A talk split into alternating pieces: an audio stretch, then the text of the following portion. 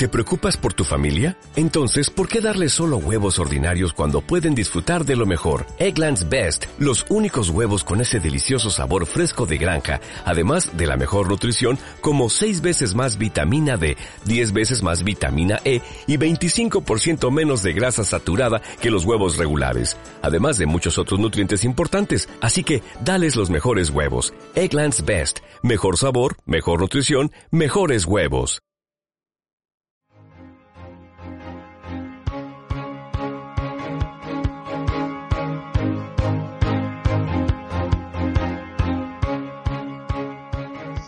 Bienvenidos amigos, otro programa nuevo de Esclerosis en la Onda. Ya estamos aquí para entretener una hora y poder eh, contaros noticias de la enfermedad y de la asociación. Así que como siempre estamos, las chicas, hola Esther, ¿qué tal? Hola, muy buenas tardes. Como siempre Rocío también está. Hola a todos, buenas tardes. Santi, ¿qué pasa hombre? Hola, muy buenas tardes. Hoy hace un día soleado, en principio. En principio, en principio, veremos a ver. Y David, eh, ahí está. Hola, hola. Otro programa. Hola, hola. Muy bien, aquí estaremos todos. Y yo, Javier, que siempre eh, os hablo junto con el equipo para poder ambientaros esta hora que espero paséis un buen momento. Así que nada, 30 eh, segundos y empezamos.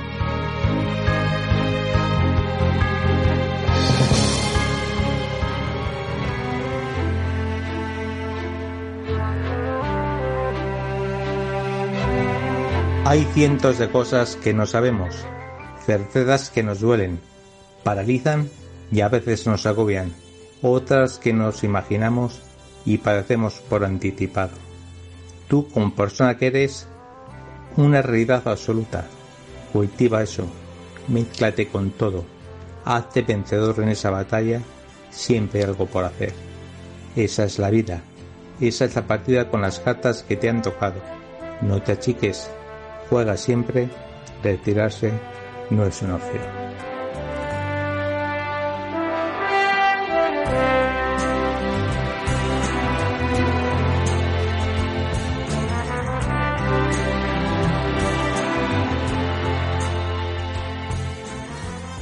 Eh, tú, que estás ahí, que me estás escuchando, tienes esclerosis múltiple y estás en Valladolid.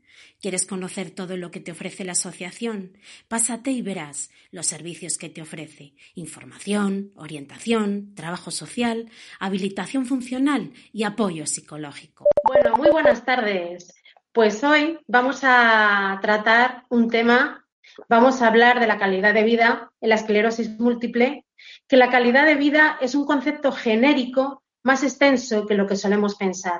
Para la OMS, la Organización Mundial de la Salud, es la percepción que tiene un individuo de su situación en la vida, dentro del contexto cultural y de valores en que vive y en relación con sus objetivos, normas e inquietudes. ¿Qué os parece? No solamente es eh, el, concepto que un individuo tenía sobre la calidad de vida de encontrarse mejor o encontrarse peor, sino sobre las inquietudes, sobre tener unos objetivos, alcanzar unos objetivos. ¿Qué os parece? Es que encontrarse bien o mal redunda en tu vida social, lógicamente. Y entonces, claro, entonces, si estás bien, eh, pues encaras o afrontas tu vida social de otra manera que si no lo estás. por, lo menos en mi, por lo menos en mi caso. Sí, Yo estoy de acuerdo con, con Javier al final la calidad de vida del paciente pues se, vamos, se valora en función de cómo, cómo, te encuentres y en función de lo que te permita realizar tu vida de la forma más estándar posible. Entonces, por ahí van las cosas. Si te encuentras bien, entonces puedes hacer más normal tu vida y si te encuentras peor, pues tu calidad, vamos, tu forma de vivir pues cambia bastante. Entonces, claro, luego independientemente de eso, pues puede haber ciertas eh, posibilidades que intenten mejorarla en función de, cómo te encuentres de, salud. Pues nada, los pacientes con esclerosis múltiple y sus cuidadores se enfrentan a un deterioro eh, progresivo de su calidad de vida debido al carácter degenerativo de la propia enfermedad y a la ausencia de un tratamiento que la cure. Eh, no hay lugar a dudas. O sea, tanto los pacientes como los cuidadores, pues a medida que la enfermedad mm, va cursando y, va deteriorándose en sí, o sea, la enfermedad a la persona en sí, pues bueno, pues la calidad de vida se ve afectada. Eso los cuidadores yo creo que son los gran olvidados. Eh, tanto sea, sobre todo, los que no son profesionales, claro.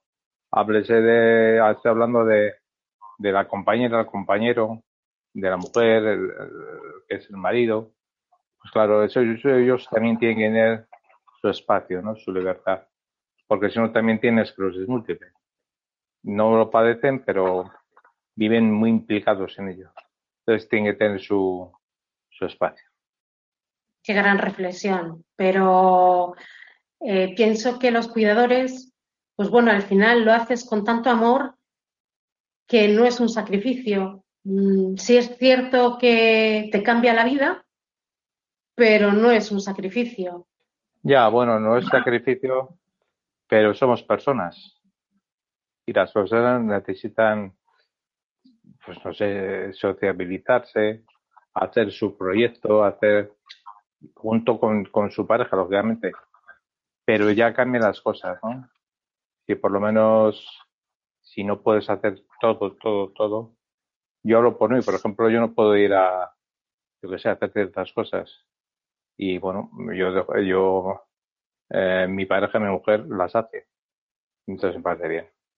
Yo me siento contento con esto. Es decir, si ya va con tres amigas a, a turismo rural, por ejemplo, yo no puedo hacer turismo rural debido a mi situación, a mi situación de dependencia. Entonces, bueno, pues está bien.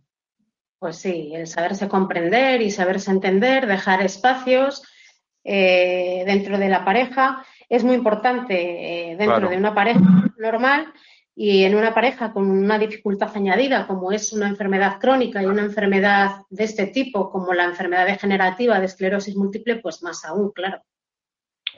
Es, una mierda, es una mierda. Pero bueno, en fin. Pues la calidad de vida, seguimos hablando de ella, comprende muchos aspectos y enfoques diferentes y nos parece instructivo basarnos en un estudio completo y bastante reciente de 2017, promovido por Novartis y Esclerosis Múltiple España, en cuanto a la percepción de las personas con esclerosis múltiple sobre su calidad de vida. Es un estudio, eh, como digo, muy completo, muy reciente, hecho en el 2017 y, bueno, basado, o sea, promovido por Novartis y, por Esclerosis Múltiple España. Esto ha sido un trabajo que ha realizado eh, Luis y, bueno, eh, yo no hago nada más que ponerle voz al trabajo que él ha realizado pero este estudio nos ha parecido bastante interesante. Entonces, pues vamos a seguir hablando un poquito más sobre él. Venga. Antes de nada, aunque alguna vez hemos dado pinceladas del perfil típico de paciente con esclerosis múltiple, nos puede llamar la atención que mayoritariamente es una mujer joven, de unos 43 años, con estudios universitarios, que vive con tres o más personas en una población de 2.500 personas o de más de 2.500 habitantes y se encuentra en activo en términos laborales. Además, lleva 10 años diagnosticada de esclerosis múltiple remitente recurrente. Recibe un tratamiento farmacológico modificador y es tan frecuente que no tenga ningún grado de discapacidad reconocido como que tenga entre un 33 y un 64% de discapacidad. Dicho esto, existen infinidad de perfiles que ven afectado su día a día con más o menos características comunes. Es verdad que este estudio nos habla de que llama la atención que mayoritariamente sean mujeres las que sean diagnosticadas de esclerosis múltiple. Eh, estamos en un caso en la radio ahora mismo en el que estamos en minoría las mujeres. Eh, sois mayoría los varones que estáis diagnosticados de esclerosis múltiple. quiero decir que, bueno, no deja de ser un estudio del 2017, pero que, bueno, en este caso, pues, pues bueno, pues no. Lo que pasa es que yo creo, yo creo que es una apreciación mía. Yo creo que a los ¿Eh? chicos, a los chicos nos da más fuerte que a las chicas. Yo creo que sí. Yo sois más. Sí, ¿en qué te basas para decirlo? Porque. Pues mira, me baso en los socios, en los socios y socias de la asociación. Tú ves a los socios de la asociación y aquí los tres chicos que estamos vamos en silla de ruedas. Y las dos chicas, y las dos chicas que estáis, pues decís que tienes esclerosis, pero vamos, porque lo decís. Bueno, eh, mi caso, mi caso concreto no es, yo no tengo esclerosis múltiple, eh, es Rocío, en este caso la que tiene esclerosis múltiple, eh, pero es verdad que, sí, que se da el caso de que sois tres varones, que vais en silla de ruedas, que tenéis una enfermedad un poco más avanzada o más evolucionada, digamos. Bueno, pero eso está probado, ¿eh? Está probado que hay mayor número de mujeres que lo padecen, pero que los tíos que lo padecemos nos pegan más fuerte. Eso está comprobado, eso no hay duda. Sí, sí, os afecta con más carga. Míranos la cara, por favor. Mira qué cabezas. Bien guapos que estáis, los tres. Hombre, hombre. Espérate, el David, el Santi y el que, y el que habla. Qué pena. Qué pena. Vaya, vaya tres. Oye, David y yo, una vez estuvimos pidiendo monedas a la puerta de una. No sé si te acuerdas, David. A la puerta de un recinto. Fuimos en silla, pasan muchos coches. Y pues nos dan algo. Pero bueno, bueno. continúa, Esther, continúa. Continuamos, continuamos con el tema que hoy nos, eh, nos está envolviendo. Y digamos que la mayor parte de las personas con esclerosis múltiple visitan al neurólogo cada seis meses, siendo lo más frecuente acudir solo a la consulta. Casi el 70% prepara la visita y durante esta hablan generalmente sobre su estado global y los síntomas que han venido padeciendo. Resulta destacable que únicamente el 12% habla con su neurólogo de temas laborales y que el 21% se limita a responder las preguntas realizadas por su médico, por lo que nos encontramos ante un paciente relativamente pasivo ante el abordaje de su propia enfermedad. Por otra parte, destaca que a pesar de que los trastornos emocionales limitan la vida del 73% de las personas con esclerosis múltiple, únicamente el 30% habla sobre este tema en la consulta. Eso según casos, ¿eh? porque yo, por ejemplo, después de 21 años de diagnóstico, pues fíjate lo que le he dicho yo a mi doctora ya. Sí, pero, pero tú, Javier, eh, vamos a a, concretar con, tu caso, a personalizarlo. Por ejemplo, tú todas las visitas que has tenido con el neurólogo, con la neuróloga, eh, ¿te las has llevado preparadas? ¿O has dicho, hoy me toca, hoy voy a la consulta? En absoluto. ¿Tú te, cuenta, tú te cuenta que te llevas preparando 20 años para un examen. Cuando es el día del examen, ¿te lo preparas? No, te lo sabes de carrillo. A ver. Sí. Así es. Entre visita, más o menos tienes claro lo que le quieres preguntar. Date cuenta que son seis meses, seis meses que a veces no hay demasiados cambios.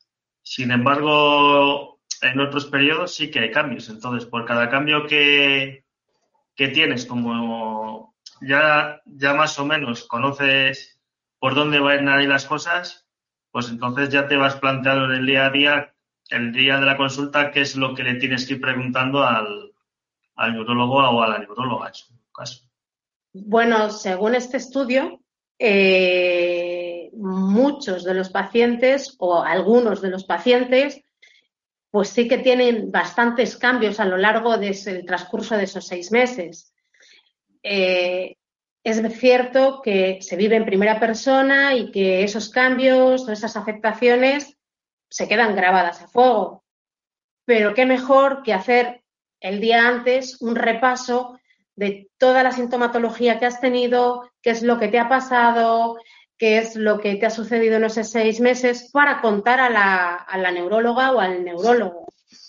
No ir sin más porque siempre algo se te puede olvidar. De hecho, te aconsejan que te lo lleves apuntado en una libretita, eh, incluso las preguntas, lo que quieres preguntar, lo que no quieres preguntar, o sea, vamos, lo que quieres preguntar sobre lo que te afecta más, lo que...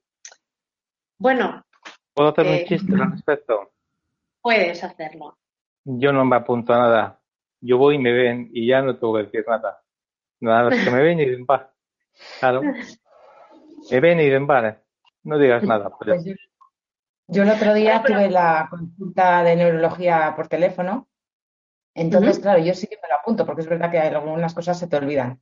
Y, claro, yo estaba en el trabajo justo cuando me llamó la doctora eh, mm, Patricia. Eh, y claro, pues no me pude sacar el papel. Ay, me qué salí a la calle para hablar con ella y claro, pues luego cuando entré digo, pues es que se me olvidado preguntarle esto, esto, otro. Mi cabeza. Claro, por eso conviene apuntarlo y por eso conviene hacer un repaso el día antes de lo que se quiera hablar con, con el doctor o la doctora. Y lo que pasa que ella, vamos, luego en mi caso, como ella te pregunta sobre otras cosas que tú no tenías apuntado, pues eh, claro, empiezas a hablar de eso y se te va, se te va a la cabeza lo que ella te está preguntando, lógico, y, lo que tú tenías vamos, lo que tenías apuntado, ahí se queda. es mi caso de esta vez, vamos.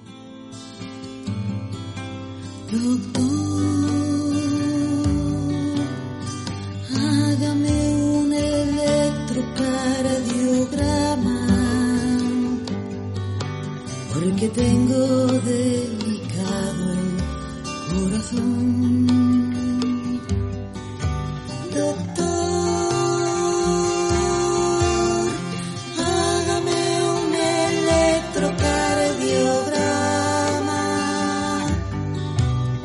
que tengo delicado el corazón. Ay, qué palpitación, ay, qué palpitación. Como late, late, late mi corazón. Ay, qué palpitación, ay, qué palpitación. como late, late, late mi corazón.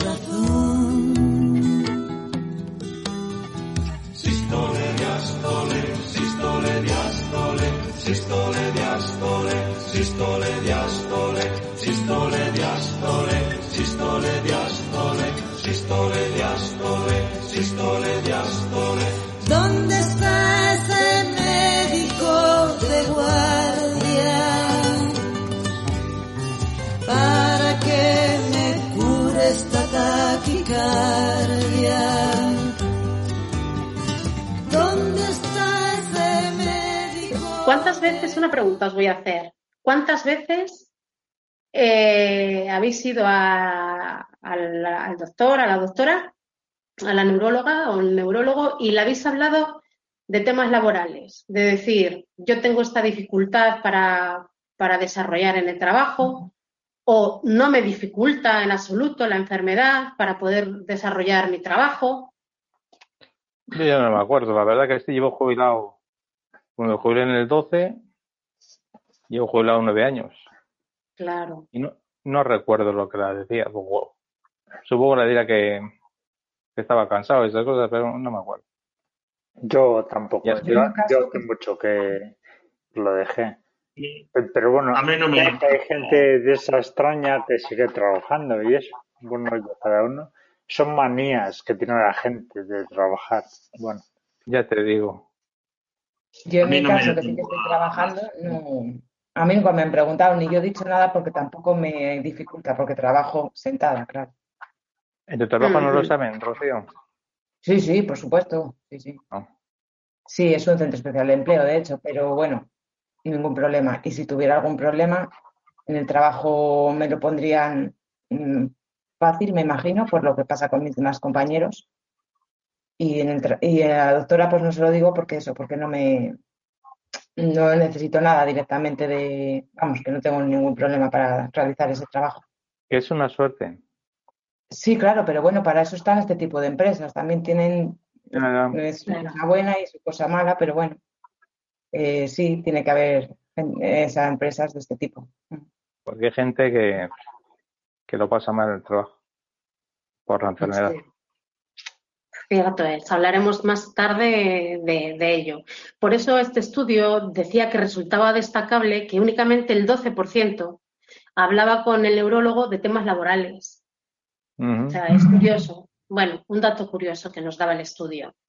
Dice que parece relevante la idea de un trabajo conjunto de la atención sociosanitaria, una corriente válida que se oye cada vez más es la creación de unidades de esclerosis múltiple que integren profesionales de diferente especialidad, además del neurólogo y enfermera especialistas, como pueden ser psiquiatras, psicólogos, urólogos, rehabilitadores, fisioterapeutas, logopedas. A mí, de hecho, en Barcelona, que es de, vamos, yo me empecé a tratar en Barcelona y es así como lo llevan en el Vallebrón. Bueno, pues es increíble porque cuántas enfermedades crónicas lo digo en el caso de la mía concretamente, se lucha porque haya eh, unidades multidisciplinares, me parece que se llaman, ¿no? Eh, que, pues que engloben varios especialistas y que te lleven y que sepan ambos tanto la enfermedad que tienes como las consecuencias, como los tratamientos.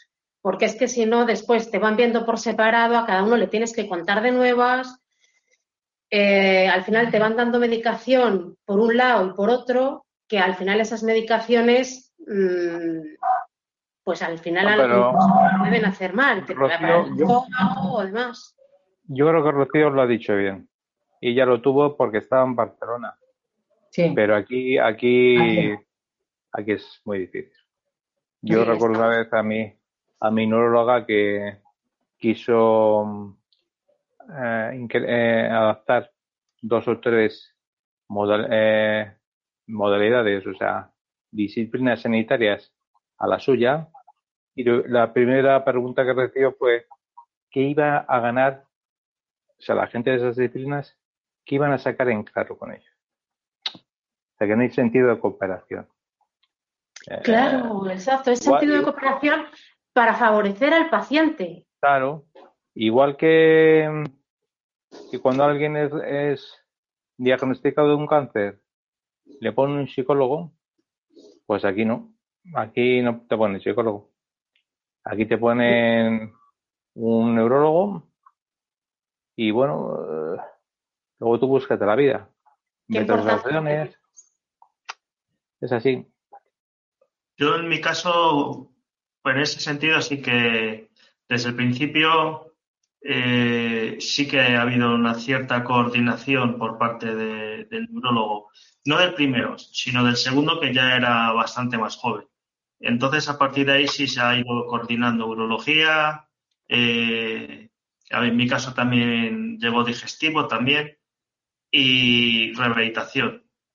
Y sí que más o menos todo ha ido, todo ha ido más o menos parejo. Sí que es cierto que al principio no, porque no, no había esa coordinación, pero luego sí que empezaron a haber consultas internas o entre ellos y, sí que sí que ha habido según según me han ido apareciendo las afectaciones pues entró en juego el urólogo entró en juego rehabilitación en primer lugar. El único que, incluso el psicólogo, el único yo el psicólogo fui a una sesión, no a dos, porque al final eh, pues no, no me sentía cómodo y tampoco veía que, me pudiera aportar nada, entonces pues no, no volví. Pero por lo demás sí que más o menos siguen coordinados todavía. ¿Y la rehabilitación te la daban en la seguridad social, Santiago? Sí, yo he estado el primer año hasta segundo, casi dos años y medio sí que he estado eh, yendo cada X tiempo, o sea, eran seis meses iba, luego descansaba tres, luego iba otros tres, así hasta dos años y medio, o poquito más aproximadamente. ¿En seguridad social? No, no veía nada. ¿En seguridad social? Sí. Clínico. Eh, no, yo iba, estaba en la residencia. En primer lugar, Ah. en la residencia. eh, luego era una clínica asociada a la seguridad social. Luego fue otra clínica asociada a la seguridad social. Y la última también fue así, a través de clínicas rehabilitadoras que trabajaban con el, con el SOCIR. Luego ya no, luego ya en un momento en que eso ya cada vez los periodos eran más cortos, entonces pues no, no compensaba. De todas maneras, chicos, esto que estamos hablando obedece a una falta de sensibilidad con la enfermedad nuestra. Es decir, eh, la gente que tiene esclerosis múltiple, adultos jóvenes, y entonces no se barajan todavía los aspectos que sucede cuando un individuo, repito, adulto joven o individua, es diagnosticada de esclerosis múltiple. Esto algún día, algún día, pues se tratará, de otra forma. Es un tema que tiene que entrar multi- multidisciplinar. O sea, está claro que tiene que haber varias disciplinas médicas que afronten el tema de la, de la esclerosis, por lo menos desde su inicio, que es cuando más lo necesita alguien. Por eso, por eso, desde las asociaciones como la nuestra, sí que tenemos que sensibilizar y decir a las, a los- a las instituciones médicas de qué carecemos cuando, cuando somos diagnosticados y luego lo que carecemos en, un futuro próximo. Con tres, cuatro años eh, de diagnóstico, ¿qué, nos pasa? Por eso que, que tienes esclerosis, no, tienes una enfermedad degenerativa. Y eso ya es la hostia. Entonces tiene que ser primero el psicólogo, aparte el fisio, aparte... Y esto tiene que entrar en seguridad social todo. Y eso obedece a una falta de sensibilidad. Con el tiempo lo lograremos, yo creo. con el tiempo, con mucho trabajo, eh, trabajo en equipo, pero es muy importante lo que dices, Javier. Estoy completamente de acuerdo contigo. Estoy completamente de acuerdo porque la seguridad social no lo aborda, así como, como este estudio pues nos comenta que, la mitad de las personas con esclerosis múltiple participan, como decías, Javier, en organizaciones de pacientes como socios y o usuarios de los servicios ofrecidos por, por estas. Los resultados muestran que entre las personas que participan en las organizaciones de pacientes, lo más común es tener estudios superiores y entre las personas con esclerosis múltiple que no participan en organizaciones, lo es no tener estudios. Mm, bueno, mm, No estoy muy de acuerdo eh, por, la, por, por lo que yo conozco con esto. esto es, esto es os, os transmito lo que, lo que Ya. dice el estudio. Luego todos conocemos casos y, bueno, y lo que conocemos en la asociación, claro. Claro, hay de todo. Santi. Perdona, ¿has dicho? A, X pacientes e intentan cubrir el mayor espectro, ¿no? Pero lo que ocurre es que siempre hay situaciones en las que no se no entran dentro de, del grupo de pacientes sobre los que se realiza el, el estudio. Claro, luego no todos los pacientes están dispuestos a hacer el estudio. eh, bueno, he dicho que la mitad de las personas con esclerosis múltiple participan en organizaciones de, de pacientes como socios y o usuarios. Vale, pues la Eh, mitad de la gente con esclerosis puede ir a asociaciones. Eso es, la esclerosis múltiple impacta considerablemente en el día a día de las personas que la padecen, tanto en el ámbito personal como laboral. Tanto es así que más de la mitad de las personas no pueden hacer todo lo que solía, siendo los síntomas que limitan su vida con mayor frecuencia la fatiga, los problemas motores, los trastornos emocionales, los problemas de vejiga e intestinales, las alteraciones de la sensibili- sensibilidad y los trastornos cognitivos. Como bien conocéis todos estos síntomas vosotros, ¿verdad? Pues sí, yo, yo no todos, pero muchos de los que has dicho sí. La movilidad y cansancio. Cognitivamente todavía me, me, mantengo, pero bueno, puedo cualquier momento. Por eso hay que trabajarlo, todo lo que se puede día a día y en nuestra asociación eh, eh, gamifícate. ¿No es así, Santiago? Gamifícate. Así es. A través de talleres como de juegos, o gamifícate, o el taller de lectura, e incluso el de cine también, nos importan. Así Muy bien. Pues nada, deciros que en la mayoría de los casos los síntomas y secuelas de la esclerosis múltiple afectan al rendimiento laboral, hasta el punto que el 40% de las personas no están activos, principalmente debido a la fatiga, a los trastornos cognitivos y no menos importante a los trastornos emocionales, como antes estábamos tratando el tema de lo psicológico, lo importante que es que cuando te diagnostican también te deriven a un psicólogo y si es necesario apoyarlo de un psiquiatra, que por tomar medicación no pasa nada. A pesar de hablar de, un estudio reciente, como, como es este del 2017, no es habitual que las empresas, salvo en empresas como la que está Rocío, no es habitual pues que realicen adaptaciones del puesto de trabajo. Únicamente a una de cada diez le adaptaron o reorientaron el puesto de trabajo. Los principales ajustes que se podrían implementar en el puesto de trabajo, según los pacientes, son la disminución del estrés y evitar el calor. Yo en mi caso no tengo que no tengo quejas. Tuve una buena aceptación por parte de la empresa, y, pero bueno, el estrés era del trabajo. Quiero decir que, que había que trabajar. Y el calor, pues bueno, pues el calor. Pero yo tuve buena aceptación por parte de la empresa. No oculté mi enfermedad y la cogieron, recibieron el mensaje muy bien. Muy bien, bien. Sí, sí. Yo, verdad, que me ayudaron en todo lo posible y, y tengo que estar siempre agradecido a ellos, lógicamente. Es pues una cosa que suerte. Tuviste suerte, porque no siempre es así, no siempre uno mismo se atreve a decirlo, no sabe hasta qué punto puede decirlo o qué consecuencias tendrá el decirlo. Yo tuve suerte, sí. Y luego cuando lo dices, pues lo que hablábamos con la empresa de Rocío, ¿te van a reajustar al puesto de trabajo? ¿Te lo van a, a modificar y adaptar a ti? En mi caso, que es el grupo Lince Asprona, mm, pues está más indicado para, para discapacidades, discapacidades psíquicas, pero ya somos muchos físicos los que estamos también. Entonces, por ejemplo, yo en mi caso no he necesitado ninguna adaptación mm, porque no, porque trabajo sentada, no necesito nada, pero, por ejemplo, puedo contar el caso de una compañera que necesitaba, tenía problemas visuales, entonces sí que la pusieron, la compraron un ordenador con una pantalla gigante, eh, la pusieron lupa en ella para cuando tenía que necesitar más ajustar, ajustar a cosas más pequeñas y tal. Entonces, vamos, lo que se pudo hacer se hizo. Qué bien.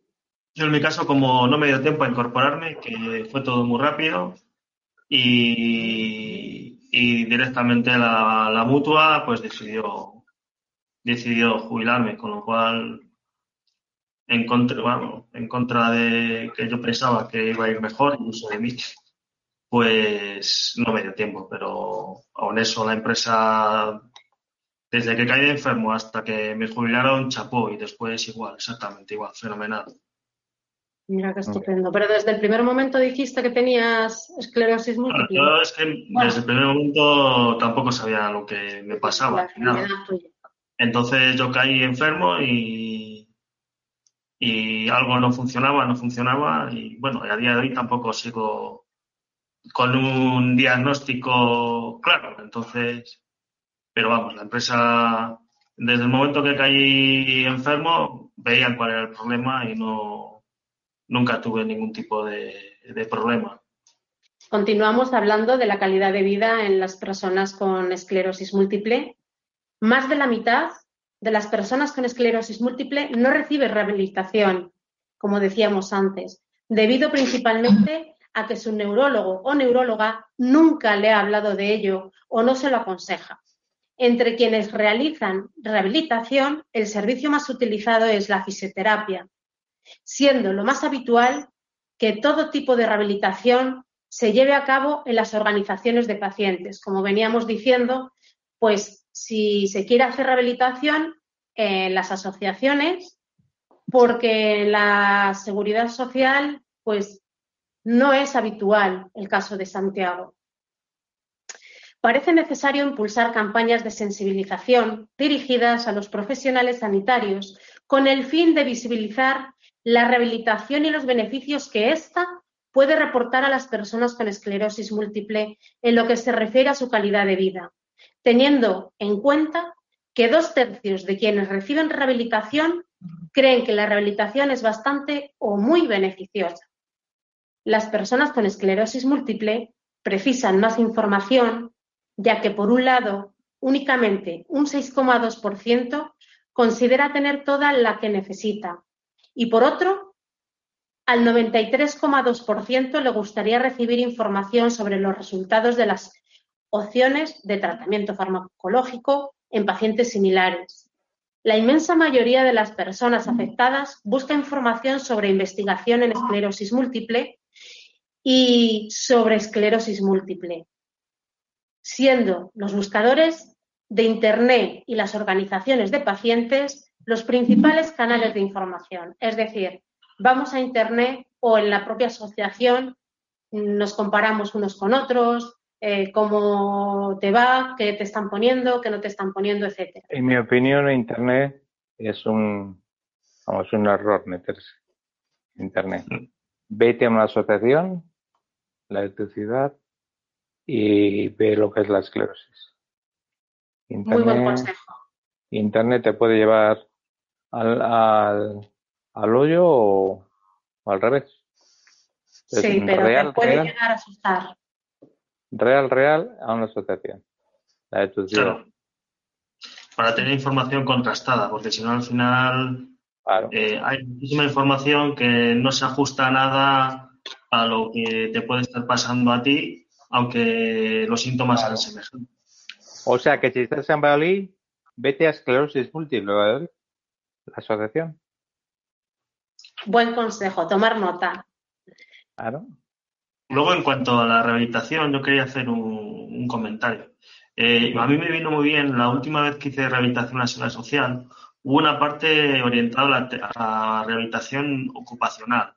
Y estaba muy bien porque te enseñaban a, cómo suplir eh, tus, las, tus dificultades que podías tener en el día a día, pues por ejemplo, a hacer cosas como ponerte unos calcetines o atarte unos cordones o ese tipo, cómo adecuar los utensilios con los que comes para que seas más o menos autónomo, etcétera. Yo, por ejemplo, en eso eh, a mí me aportó bastante esas sesiones que me dieron de terapia ocupacional.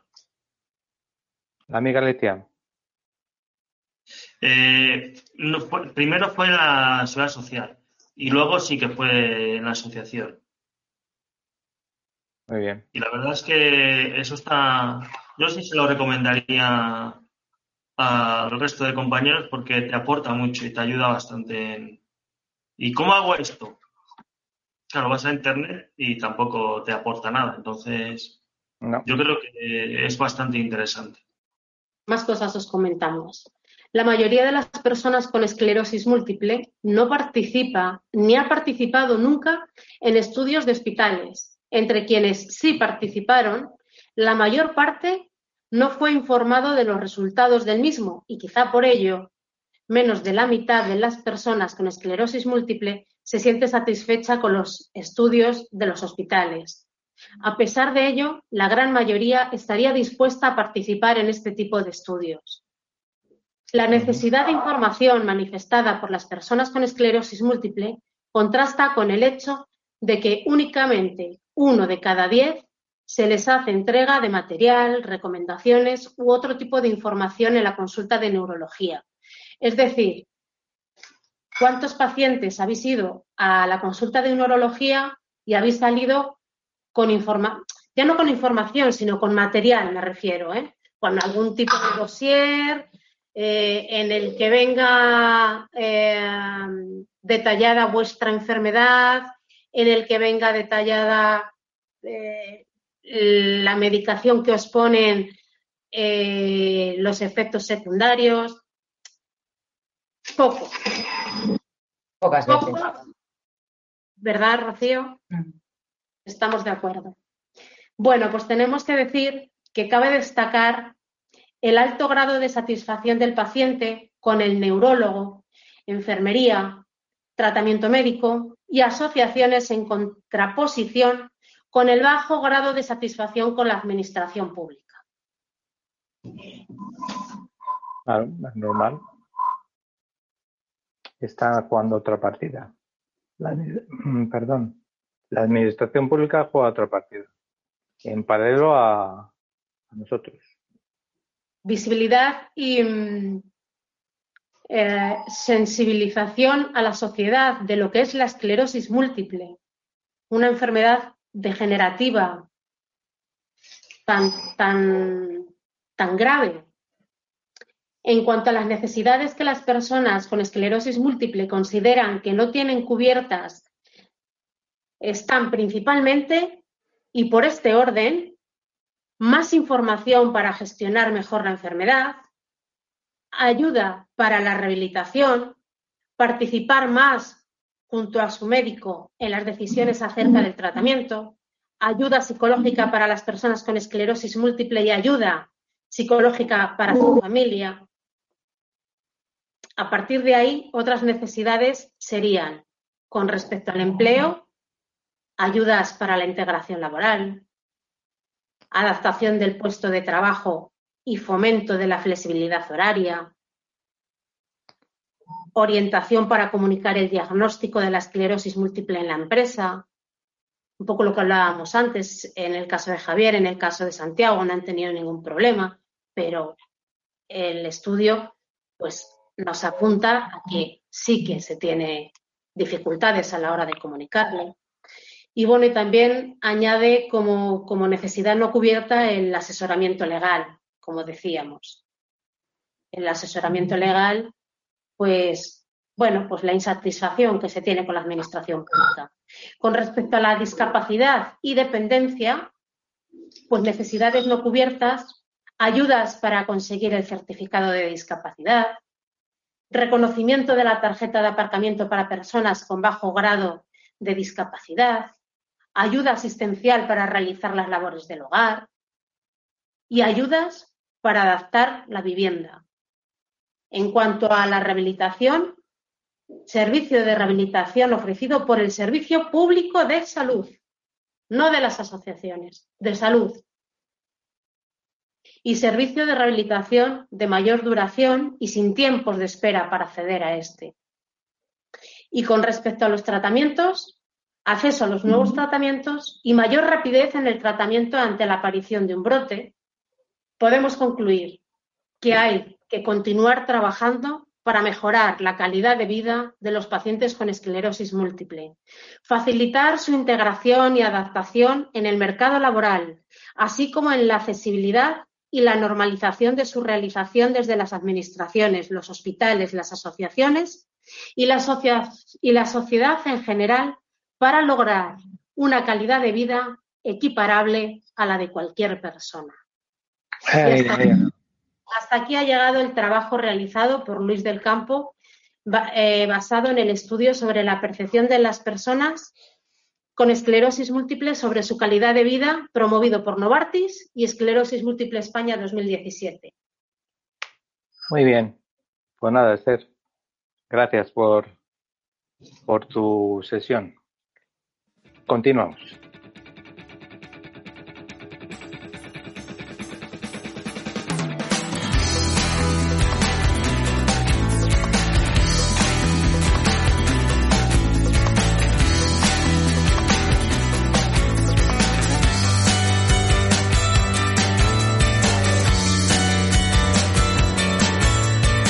Buenas tardes amigos otra vez. Hoy estamos con un invitado especial que nos ha caído como la lotería, como el décimo gordo, porque se llama Mario y Mario es un ciclista semiprofesional, yo no entiendo mucho de ciclismo, pero se puede decir que Mario por lo menos es un hombre que, que anda en bicicleta bastante. Ana nos va a decir él. Mario además se ha fijado en nuestra asociación de esclerosis múltiple Valladolid, pues para hacer una iniciativa, para recaudar fondos en esta pandemia tan dilatada que estamos teniendo todos y por supuesto nuestra asociación también. Muy buenas tardes, Mario. Muy buenas tardes. Ahí está don Mario que yo la veo, tiene una sonrisa perfecta, os lo traslado a todos los oyentes y lo que os quiero decir que Mario es un hombre que anda en bici. He dicho que es profesional, no o semi-profesional. Ha hecho sí con la cabeza, pero solo una pregunta. ¿Cuántos kilómetros haces al año, Mario? Pues estaré en torno a 12.000 aproximadamente. Quizás un poco más, pero por ahí andará. Va, lo dice como, como si nada, 12.000, 12.000 kilómetros. Cuando yo mi coche tiene 40.000, pues fijaros, es, es una historia. Hemos la suerte que Mario mm, quiere dedicar sus entrenos, visibilizar su esfuerzo a través de nuestra asociación de esclerosis múltiple. ¿Por qué la asociación? Bueno, pues mi madre tuvo, tuvo esclerosis múltiple. Mm, en su momento, mm, ella por, diversos motivos no llegó a acudir a, a ninguna asociación eh, bueno, un poco, sobre todo porque no, yo creo que no, aceptaba la enfermedad y aquello era darse muy de cara con, con el tema y, no acudió. Entonces, eh, por concretar un poco, yo vi que eso no fue una buena, una buena decisión, lo, lo entendí o, incluso lo sigo entendiendo, pero mm, pienso que no es no fue una buena decisión. Yo pienso que las asociaciones eh, dan, hacen una labor fundamental y, bueno, un poco tiene dos vertientes. La primera sería de cara a la sociedad en general, es decir, hacer visible el trabajo que hacéis día a día y, por otro lado, que también es importante para mí, es eh, a los propios enfermos que no lo han hecho, que sepan eh, que existen estas asociaciones, si no lo saben, que normalmente lo sabrán, pero bueno, pues si no lo saben, y dar visibilidad a lo que hacéis para que la gente o los enfermos diagnosticados acudan a ellas y se apoyen en ellas. Es, por eso es darme en la asociación de, Valladolid. De Valladolid porque yo soy de Valladolid, mi madre es de Valladolid, en fin, es un tema de... Este, este, como ve, este eh, que estás oyendo es Mario, que eh, creo que no le he visto andar en bici, pero como ande igual de bien que habla, ya es suficiente. Eh, chicas, ¿alguna pregunta para Mario? Queríais hacerle. Buenas tardes, Mario. Bienvenido a, Esclerosis en la Onda. Eh, me gustaría preguntarte, eh, has comentado que, bueno, tu madre fue la causa por la que te estás moviendo, pero el pedalear día a día dedicado a, la esclerosis múltiple, a dar visibilidad a esta enfermedad, ¿cuál es el motor, el motor que te mueve para todo esto? Bueno, el, deporte para mí es un, vehículo de transmisión en general muy potente para cualquier, para cualquier cosa. Eh, la, idea inicial eh, parte de que yo como bien ha dicho, no soy semi profesional ni mucho menos, pero bueno, sí que voy a carreras, marchas y tal.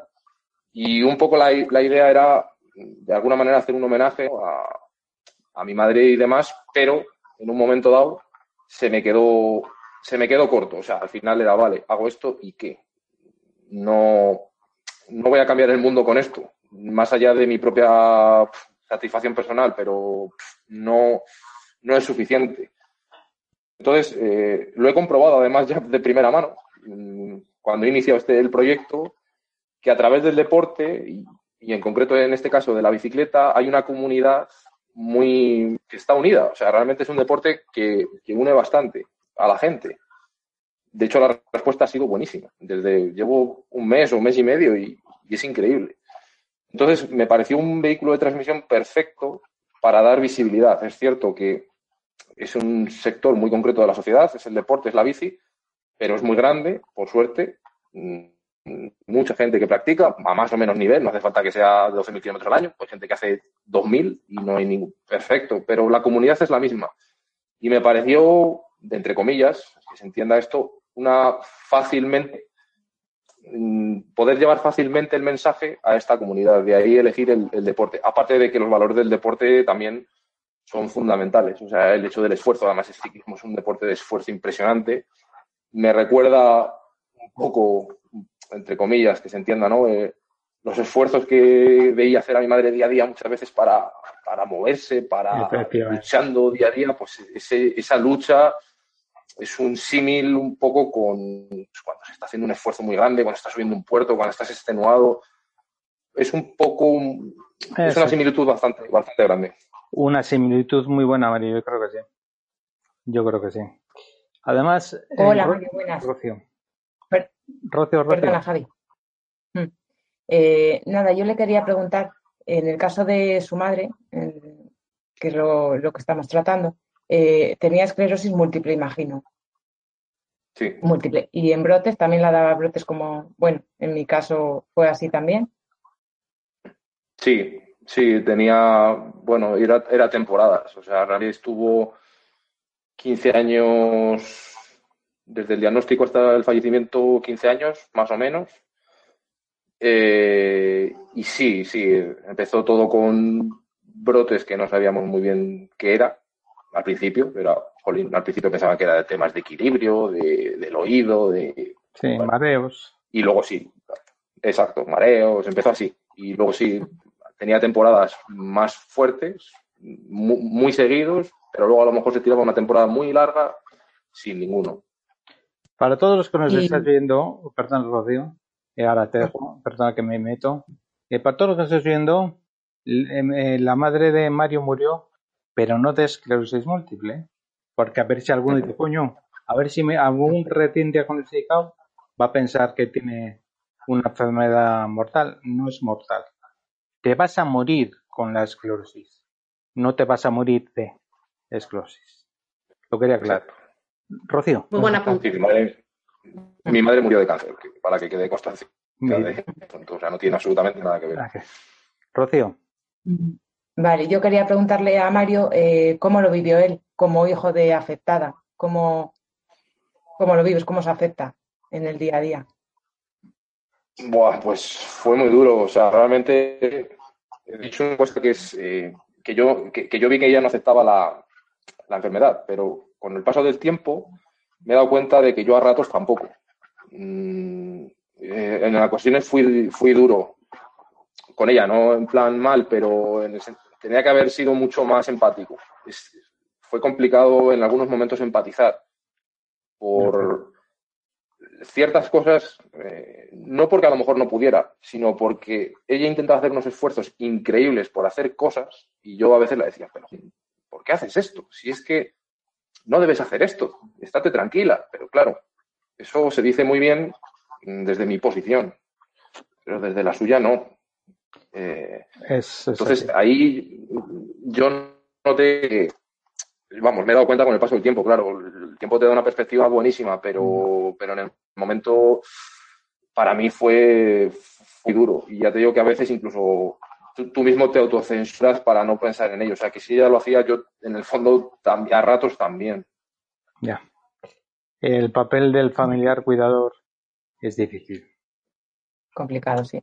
Complicado. Mario, ¿cómo? Sí, y, en ese sentido sí que, perdón, sí que me gustaría que los familiares, mm, y lo digo, lo puedo decir por experiencia y con esta perspectiva, pues esta empatía es fundamental, ¿vale? Porque es cierto, lo has dicho, no es mortal la enfermedad, mucho menos, pero el día a día eh, es, sería muy si los familiares estamos apoyando y empatizando con, con la persona. Yo en este caso, pues lo intentaba, ¿no? Y yo entiendo que es difícil, que nadie piense, va, este lo dice ahora, vale, pero hay que, si es empático hay que ser por 10, porque es muy complicado. encima es muy imprevisible, es una enfermedad que es imprevisible y esas cuestas, esos dientes de sierra, incluso del estado de ánimo, del estado físico, todo eso es muy fastidiado de, llevar. Entonces, un poco que la gente sepa también esto. También me gustaría que esta visibilización fuese en ese sentido. No, es un punto que también me parece importante. Muy bien, Mario. Oye, vamos a saber de ti. ¿Vas a, hacer los entrenos? Supongo que lo, vamos a, lo vas a grabar. Lo vas a grabar para luego poner nosotros en la web. Si no todos, algunos, para que te veamos. Sí, además, justamente hoy me he inscrito ya a la primera carrera del año, que por fin parece que el COVID nos va a dejar, a una carrera oficial. En, ¿Dónde vas? En Lugo. ¿En Lugo? Voy a Lugo. Sí. Bien, bien. Entonces, sí, ahí haremos, bueno, fotos, algún vídeo. En carrera no, porque hay tensión y no se puede andando uno, pero lo que es a la salida, la llegada y demás, pues por supuesto. O sea, ya te pedimos una foto fijo. Fijo para, desde luego, para ponerla en la web. Eh, eh, haremos un, no nosotros, sino patrocinaremos un, un objeto o alguna cosa, eh, un merchandising o una, una figura de ciclismo. Ya veremos lo que hacemos para que nuestros socios ayuden al esfuerzo de Mario, que debe ser el esfuerzo que está haciendo también en este año de pandemia la asociación. Así que esperamos que tu esfuerzo seguro, seguro, que va a redundar en beneficio para todos, Mario. Y la verdad que muchísimas gracias por tu entrega y tu acción. Muchísimas gracias por estar con nosotros. Muchas gracias a vosotros por, por dejarme por dejarme colaborar, por, por la acogida que tuve desde el primer momento, que es de agradecer. Iba con un poco de miedo al principio porque pensando, jolín, van a decir que es es un colgado, yo qué sé. No, no, no. y no, no, no, al revés, al revés, al revés. Fue todo, me lo habéis puesto todo súper, súper fácil. O sea, ha sido como llegar y. Mario, nuestra asociación lleva 25 años de funcionamiento. La gente que nos ves aquí, que somos, eh, que es este y, y Rocío, pues llevamos en la asociación muchos años. Ojalá hubiera muchos Marios. De verdad, te lo digo. Ojalá. Ojalá. Ojalá. Mm, pero por eso, es, cuando alguien se muestra como tú, ¿cómo vamos a decir que no? Es placer. Así que un placer, Mario, haberte conocido y que estaremos pendientes de ti. Muchísimas gracias, Mario. Muchas, gracias. Gracias. gracias, Mario. Y a seguir pedaleando.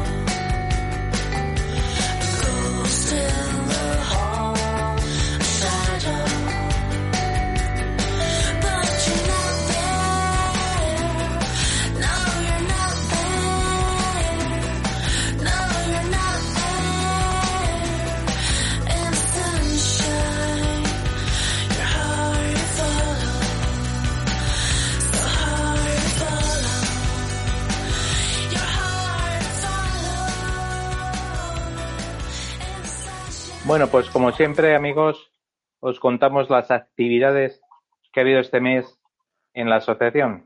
Así que comenzamos. Pues este mes, como todos los meses, hemos tenido tanto el taller de lectura como el taller de cine de forma online.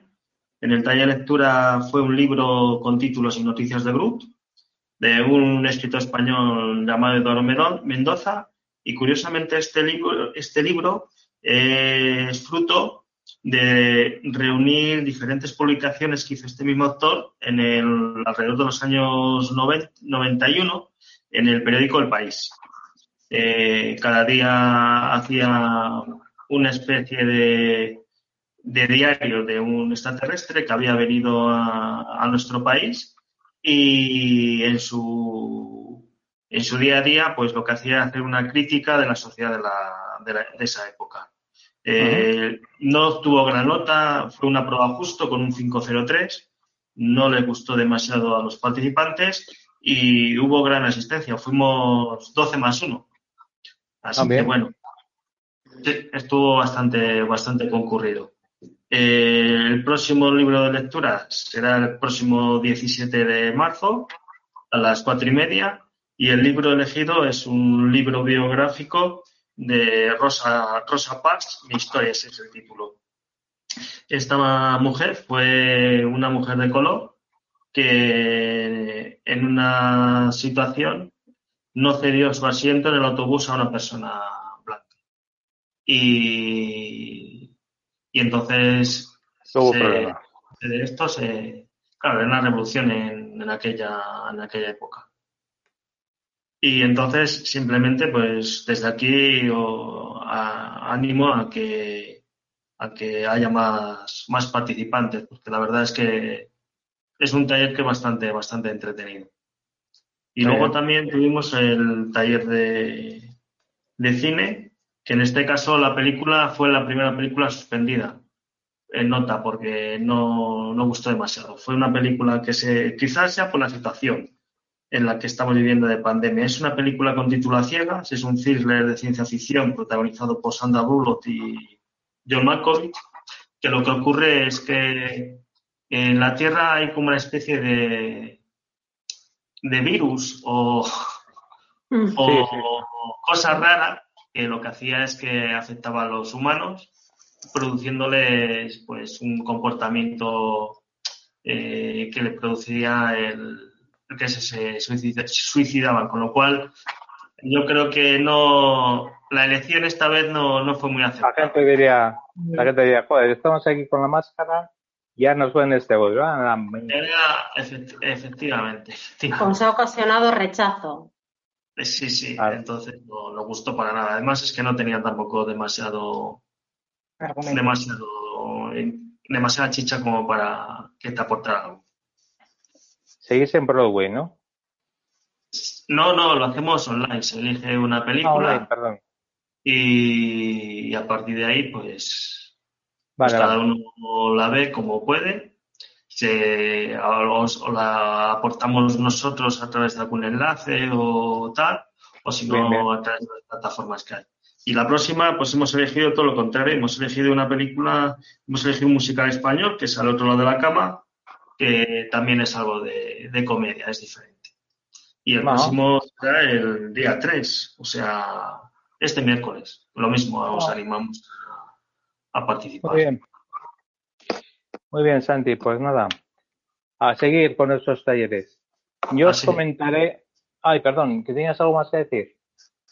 No, no, no, no.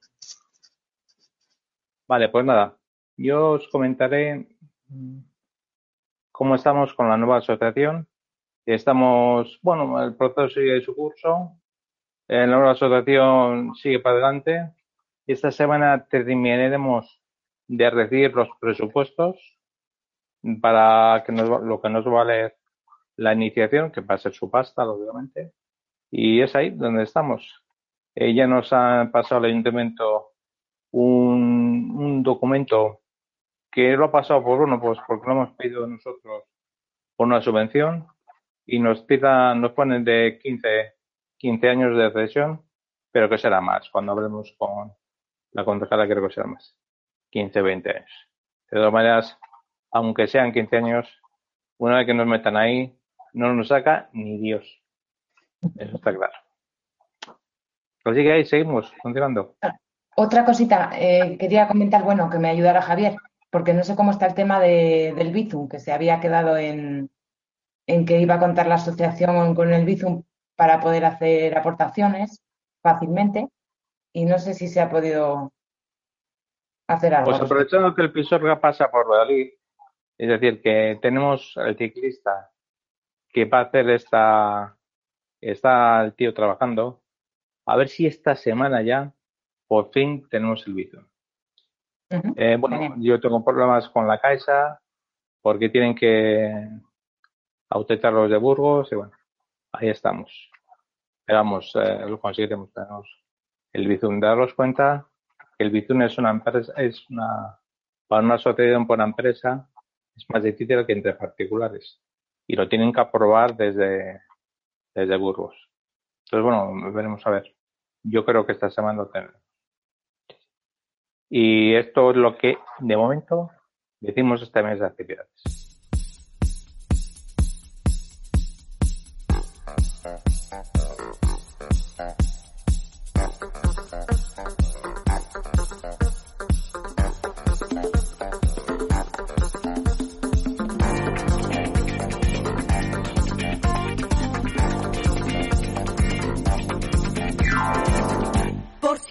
Se acabe el mundo, todo el tiempo puede aprovechar. Corazón de vagabundo, voy buscando mi libertad.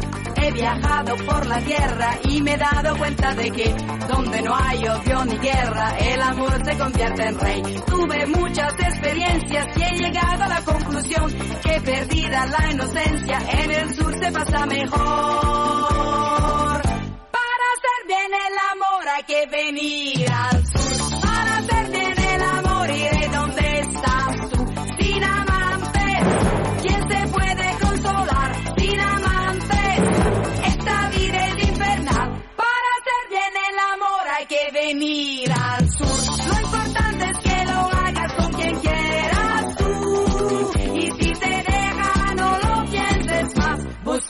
otro más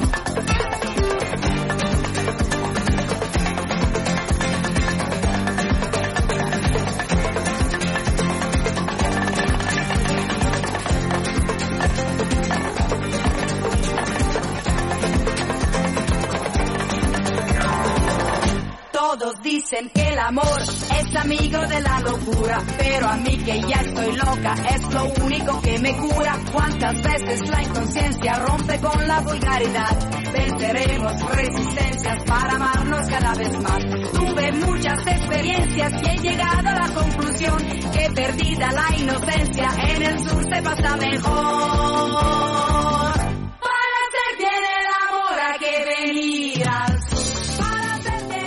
Recordad que tenéis noticias nuestras y podéis escucharnos en Facebook, Twitter e Instagram o en el espacio de iVox de nuestra asociación Esclerosis Múltiple Valladolid.